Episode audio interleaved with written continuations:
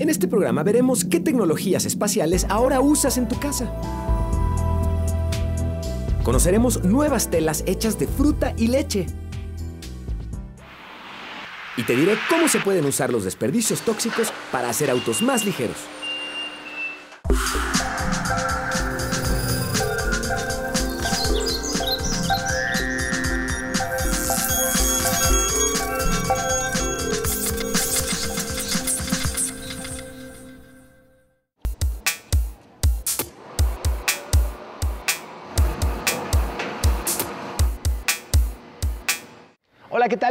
A Factor Ciencia. Yo soy Emilio Saldaña y en el programa de hoy vamos a analizar cómo la creación de nuevos materiales hacen mucho mejores productos. La forma en la que los utilizamos y la forma en la que mejoran nuestra vida es algo que va a llamarte la atención porque además hay muchos productos que hoy estás utilizando que no te imaginas dónde fueron inicialmente planeados. Bienvenidos.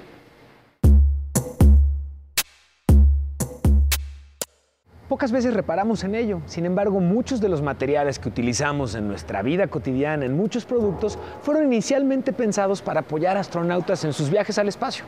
Vamos a conocer la historia de algunos de ellos.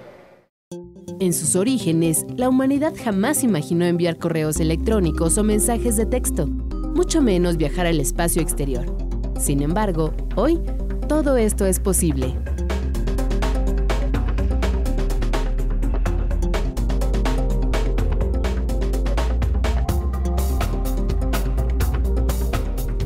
Comenzó con el satélite artificial Sputnik de la Unión Soviética, el 4 de octubre de 1957.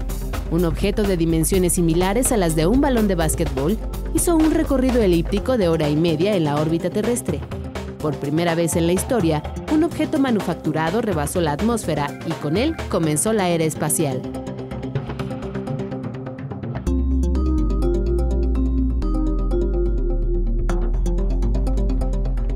En el siglo XXI, los logros son diversos. La humanidad llegó a la Luna. Se instaló el telescopio orbital Hubble. Robots terrestres recorren Marte en busca de rastros de agua y vida. La sonda Voyager 1, lanzada hace 34 años, ha llegado a los linderos del espacio interestelar, más allá de nuestro sistema solar terminó de construirse la Estación Espacial Internacional. La órbita terrestre cuenta con cientos de satélites y hay diversas ondas explorando planetas y al propio Sol. Para llegar hasta aquí fue necesario desarrollar nuevos materiales, resistentes a los cambios de presión, temperatura y a la ausencia de gravedad. Lo que resulta aún más impresionante es que muchos de esos diseños ahora los empleamos en la vida cotidiana. Eh, mucha gente se ha opuesto, digamos, a la exploración espacial porque considera que hay otros problemas más inmediatos, digamos, aquí en, la Tierra. Sin embargo, la exploración espacial pues, ha redituado, digamos, eh, con creces todo el esfuerzo que se ha hecho en, en él. Preparar alimentos parece una labor alejada de la exploración espacial. Sin embargo, el teflón que emplean las sartenes fue ideado en principio para garantizar el reingreso de naves espaciales a la Tierra. Cuando la nave eh, reingresa a la atmósfera terrestre, la fricción con la atmósfera es tan alta que se pone literalmente al rojo vivo todo el material. Entonces había que generar una cubierta que no tuviera mucho peso, o sea, obviamente un aislante con, que no tuviera mucho peso y al mismo tiempo que fuera muy eficiente. Entonces el teflón tenía esas tiene esas características. Otro material vítreo denominado Pyrex, que inspiró la creación de los refractarios, también se desarrolló para el fuselaje de la nave. ¿O qué decir del aluminio, que ayuda a aislar los dispositivos para evitar la interferencia electromagnética al interior de una nave? Entre los nuevos materiales, el velcro fue esencial y ahora ampliamente aprovechado. Fue la solución más sencilla para manipular objetos en un ambiente con gravedad cero. Que se requería un sistema que se adhiriera con mucha firmeza para poder, eh, primero, este, caminar, digamos, en ciertas superficies, apoyarse en ciertas superficies, eh, para colocar, por ejemplo, este, herramientas, ¿no? colgar rápidamente una herramienta. Otro invento interesante lo constituyen los pañales. Ante la falta de sanitarios, se creó un gel ultra absorbente capaz de eliminar malos olores. La orina incluso comenzó a reciclarse de modo que pudiera beberse. La exploración espacial ha impactado en diversos sectores, como la salud, con la creación de marcapasos y en la computación. La miniaturización de los dispositivos y la invención de chips obedeció a la exploración de nuevos horizontes más allá de nuestra atmósfera. Ahora los retos son otros. Se sabe que la materia funciona de manera diferente en el espacio, por lo que se diseñan materiales capaces, por ejemplo, de tener apariencia de un cristal, pero la resistencia del acero. Se está hablando de materiales con memoria, es decir, materiales que, por ejemplo, eh, yo tengo un, papel, como ejemplo sencillo, ¿no? Lo arrugo completamente, ¿sí? Y después, quizá echándole agua o, haciendo, o calentándolo, ese material recupera la forma inicial, ¿sí? O sea, tal como fue al principio, antes de que la arrugara, digamos.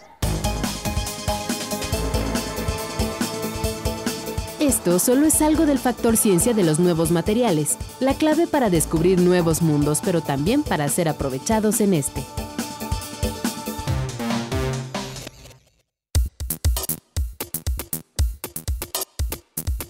Y es así como parte de la tecnología de nuevos materiales llegó a nuestros objetos de la vida cotidiana. Uno de los objetos más comunes hoy es la televisión. Y en la fabricación de estos aparatos electrónicos se utilizan materiales muy novedosos como cristal líquido, plasma e incluso LEDs.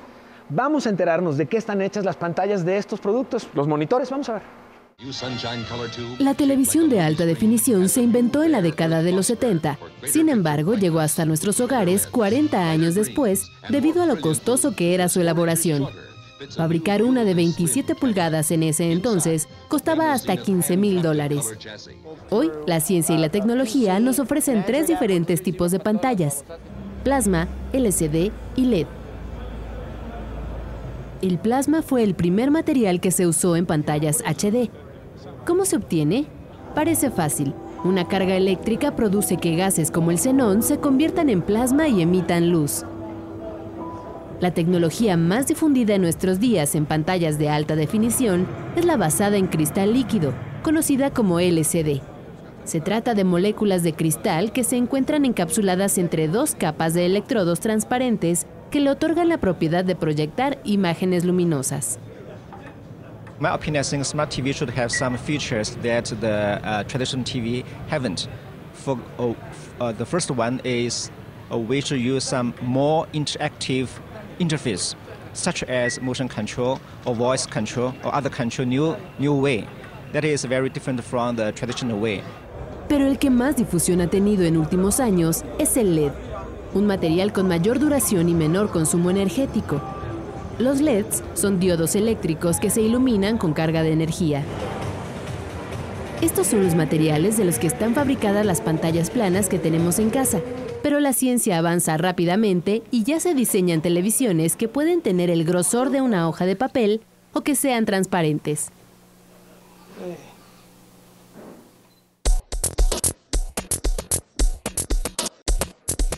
La innovación en materiales también ha llegado a la industria textil.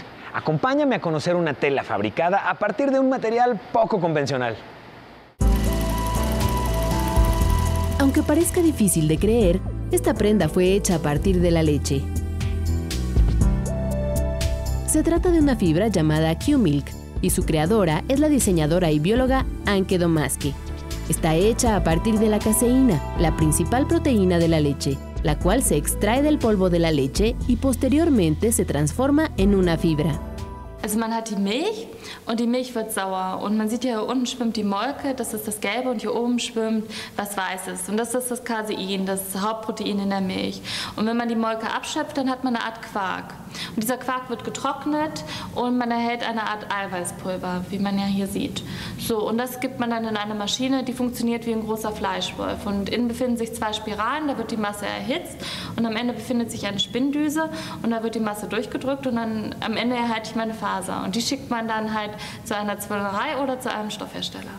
Además asegura que se comporta como cualquier otra tela. Die Milchfaser entspricht allen textilen Kriterien. Also man kann sie ganz normal waschen, pflegen, bügeln. Man muss eigentlich nichts beachten. Wir haben das so weiterentwickelt, dass man ja, die ganz normal wie jede andere Textilfaser auch ja, behandeln kann. Se trata de un producto hecho sin el uso de químicos, lo cual tiene un beneficio para los usuarios de la ropa fabricada con esta tela, que además conserva algunas propiedades de la leche. Der Anschluss war, dass wir Allergikern helfen wollten, die wirklich Probleme haben, chemische unbehandelte Kleidung zu finden. Und zusätzlich ist die Faser auf natürliche Weise antibakteriell. Also wir weben äh, keine Silber, äh, kein Silber unter und äh, ja, Casein ist eigentlich schon seit Jahrhunderten als Wundheilmittel bekannt. Und die Inhaltsstoffe der Milch bleiben halt in der Faser enthalten, weil die Herstellung so schonend ist. Und deswegen hat die Faser auch einen Effekt auf die Haut.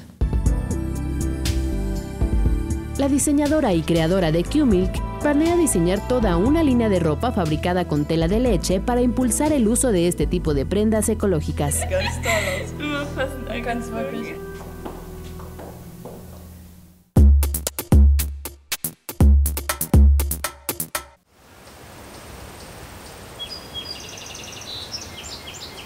Científicos brasileños perfeccionaron un método para convertir la fibra de agave, piña, plátano y otras plantas en plásticos.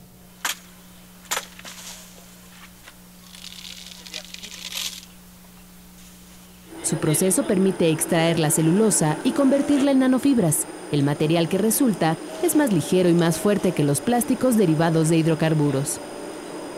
Nosso processo, nós pegamos essa, essa, essa estrutura, abrimos, quebramos o cimento dessa estrutura e só aqueles ferros nós trabalhamos daí com a produção de uma peça. Então o que nós fazemos é desmanchamos o que a natureza fez e utilizamos a estrutura da natureza em si para reforço de outras peças. Então nada mais é do que não destruir o que a natureza fez, mas separar o que ela fez e aproveitar as propriedades mecânicas que são infinitamente superiores ao que o homem fez. A nossa fibra ela tem mais resistência que o aço. Los expertos aseguran que estos materiales pronto sustituirán a otros que son caros de producir, como la fibra de vidrio y la fibra de carbono. También sustituirán a los plásticos como materias primas en la fabricación de automóviles y otros productos. Ele vai substituir os plásticos tradicionais à base de petróleo. Então, o primeiro ganho é carbono neutro, que a gente chama, né? Ele não afeta o balanço de carbono. Segunda vantagem, ele é renovável, porque ele cresce no país como o nosso. Nós temos uma vocação fantástica, então ele cresce em meses, né? Terceiro, ele pode ser reciclável também N vezes. Además de los beneficios ecológicos, podrían impulsar económicamente a comunidades pobres donde se cultivan las especies fibrosas.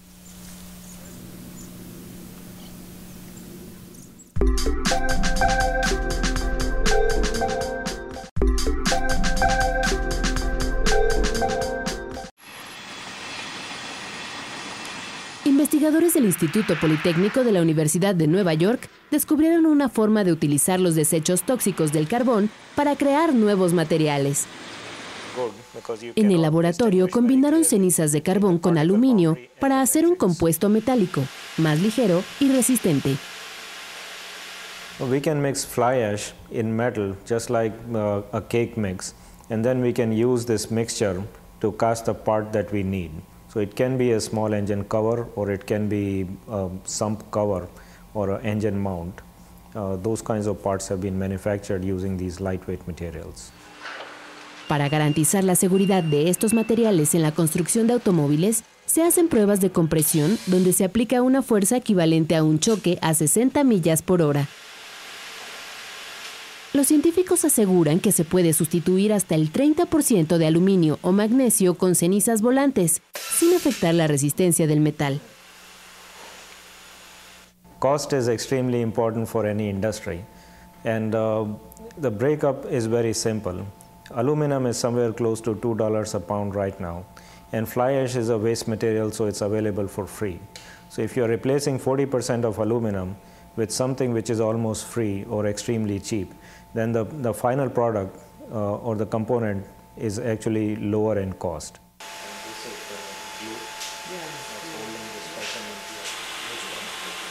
Además de sus aplicaciones en la industria automotriz y algunos otros usos para hacer productos más ligeros, este nuevo material contribuye a dar un buen uso a los desperdicios tóxicos que provienen de la quema de combustibles.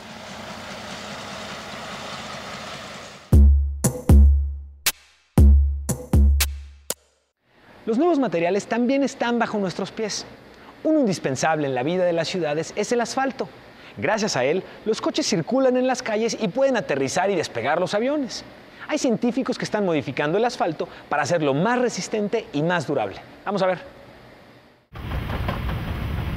Este líquido negro y viscoso que observamos es asfalto, un material que cubre casi por completo las ciudades. Por sí solo, es excelente para la construcción de calles y carreteras. Sin embargo, puede incrementar su resistencia hasta 30% si se modifica con polímeros. Aquí tenemos un, polímero, este es un copolímero de estireno butadieno, que es el que usamos aquí en el laboratorio. Este se mezcla con el asfalto y se produce algo que conocemos como asfalto modificado. Estados Unidos y Europa lo utilizan desde hace décadas porque es más resistente y se pueden colocar carpetas asfálticas menos gruesas. En algunas vialidades de México ya se utiliza este material. Pero esta carpeta asfáltica va a poder resistir temperaturas muy por debajo de los 0 grados centígrados, menos 50 grados centígrados, menos 30 grados centígrados, y no se va a fracturar. También va a poder resistir a temperaturas mayor de los 60 grados centígrados, hasta 90 grados centígrados, sin que se eh, deforme. Entonces, el rango en el cual el asfalto modificado trabaja es mayor que el rango en el cual trabaja el asfalto solo. Investigadores de la Facultad de Química de la UNAM han encontrado una tecnología que permite hacer a este material aún más resistente incluyeron polímeros hidrogenados en la mezcla asfáltica y demostraron que sus propiedades mecánicas son superiores a los asfaltos modificados con polímeros convencionales. Agarramos el polímero hidrogenado y lo vamos, lo hidrogenamos en diferente cantidad y lo pusimos en el asfalto y vimos que conforme aumenta el grado de hidrogenación, aumenta la resistencia mecánica. Entonces, este, eso nos permite a nosotros afirmar que un polímero hidrogenado ofrece una resistencia mecánica mayor que el polímero solo. Si bien el costo de estos nuevos materiales es más elevado que el de los asfaltos comunes, los especialistas aseguran que la inversión es rentable, porque son más durables, además de que se ocupa hasta 30% menos material en la construcción de calles.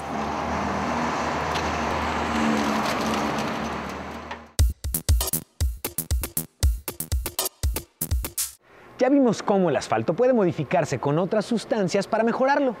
También existen otros materiales utilizados en construcción en donde se utiliza mucha ciencia y tecnología. Este inventor politécnico ha desarrollado una pintura que protege los edificios contra el fuego. Vamos a ver.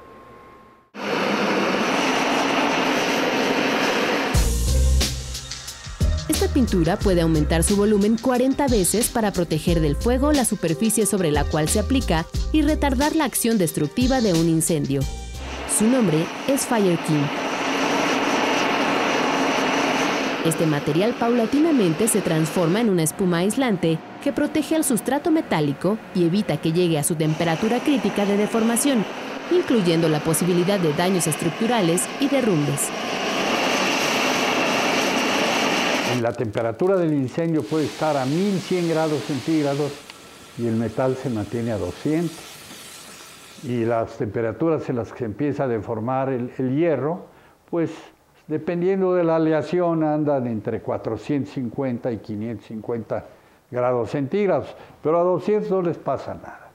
De manera que las estructuras no se derrumban, otro material desarrollado por los ingenieros de Imperquimia egresados del Instituto Politécnico Nacional es una resina que sirve para sellar las entradas de agua de los túneles del metro. Una tarea muy complicada, pues los túneles corren por el subsuelo en el antiguo lago del Valle de México. Y desde adentro de los túneles hacemos unas inyecciones que atrás se expanden al estar en contacto con el agua y forman un hule elástico pegado al concreto y mágicamente se van acabando todos los veneros de agua. Una vez que la resina se coloca puede soportar vibraciones y movimientos sísmicos. Además, se utiliza para consolidar terrenos que se hunden en toda la ciudad, especialmente aquellos que están bajo los túneles del metro.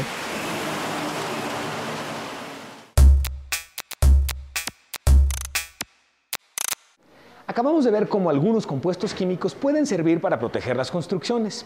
Vamos ahora a conocer el grafeno. Se trata de un material sumamente resistente y ligero, y aunque los científicos todavía estudian sus propiedades, se piensa que podría utilizarse para la fabricación de circuitos integrados. El grafeno es una nueva forma de carbono, el compuesto más delgado y más fuerte conocido, similar al que se encuentra en una pieza de grafito, aunque flexible. Los investigadores lograron extraer hojuelas de un solo átomo de espesor. El material es semitransparente y tan denso que ni siquiera el átomo de gas más pequeño puede pasar a través de él. Tiene propiedades conductoras de electricidad similares a las del cobre. Actualmente su obtención requiere de procesos complejos y costosos. Sin embargo, ya hay quienes trabajan para poder adquirir este material a gran escala. Científicos en Polonia desarrollan un método para la producción industrial. My zastosowaliśmy doskonale rozpowszechnioną, znaną, wykorzystywaną w przemyśle metodę epitaksji z wykorzystaniem urządzeń e, komercyjnych do epitaksji, więc jest to metoda jak najbardziej przemysłowa. Ta metoda przemysłowa pozwala wytwarzać grafę. El grafeno se perfila como el material favorito para sustituir al silicio en los equipos de cómputo. Actualmente se realizan experimentos en el campo de la electrónica. Sus desarrolladores prevén que sean más rápidos y contribuyan a la creación de dispositivos más eficientes como pantallas táctiles y paneles solares.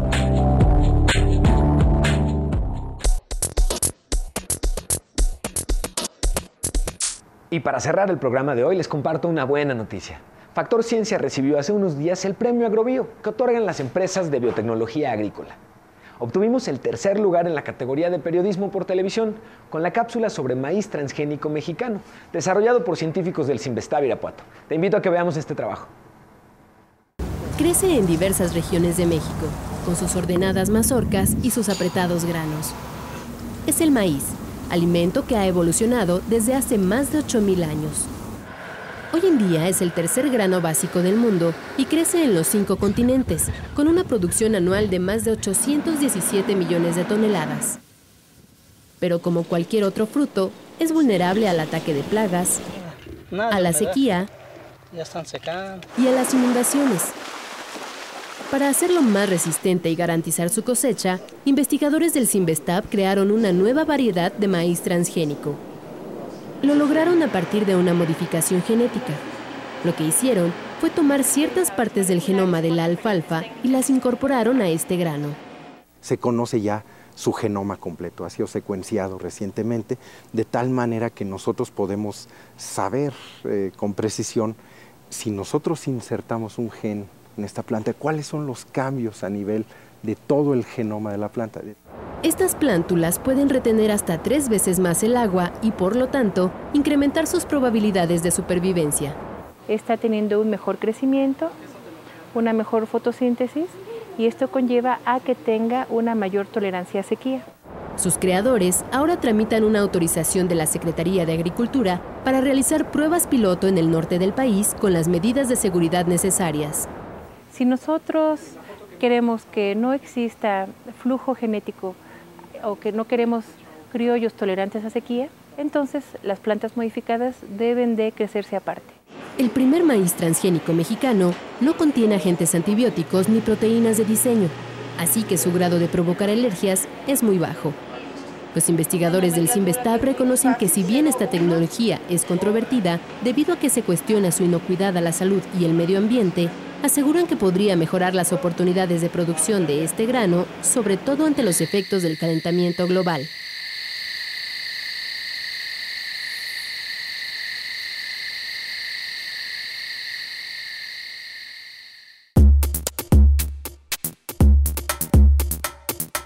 Seguimos investigando lo que ocurre en el mundo de la ciencia y la tecnología. Platiquemos en Twitter en arroba Factor Ciencia cuáles son los temas de tu interés para que los veas aquí en el programa. Este lo dedicamos a ver cómo los nuevos materiales son integrados a productos y actividades de nuestra vida cotidiana. Yo soy Emilio Saldaña y nos vemos en el próximo Factor Ciencia.